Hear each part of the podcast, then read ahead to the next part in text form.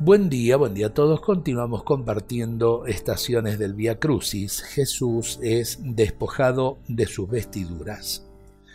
Llegados a la cumbre de la agonía, te arrancan tus sangrantes ropas, es poco lo que te queda, solo los harapos que los verdugos ambicionan. Juegan a los dados para quedarse con tu túnica, no saben que están jugando con una posibilidad única la de un Dios que se entrega, la de un Dios que es desnudado, la de un Dios que agoniza, la de un Dios que nos ha perdonado. Si hubieran descubierto esto, no te habrían despojado, pues con tu desnudez vestías con la ropa de los hijos a quienes te estaban crucificando.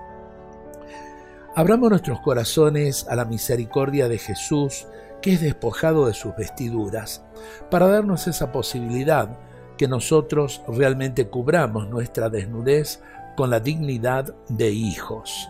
Su sangre nos sana, su sangre nos salva, su sangre nos devuelve esa dignidad que habíamos perdido por el pecado.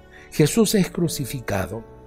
Tu cuerpo por los clavos traspasado y tus llagas signo de esperanza, abrazado por la cruz te abrazas a ella, siendo tesoro de eterna confianza.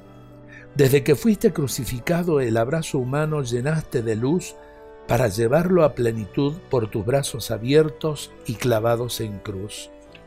El árbol de la muerte florece con tu carne, regado por la sangre de tus heridas, y del madero pende aquel que es la vida.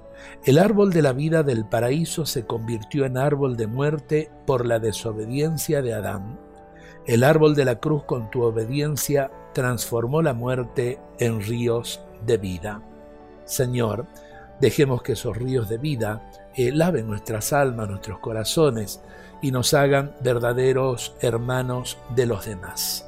Dios nos bendiga a todos en este día.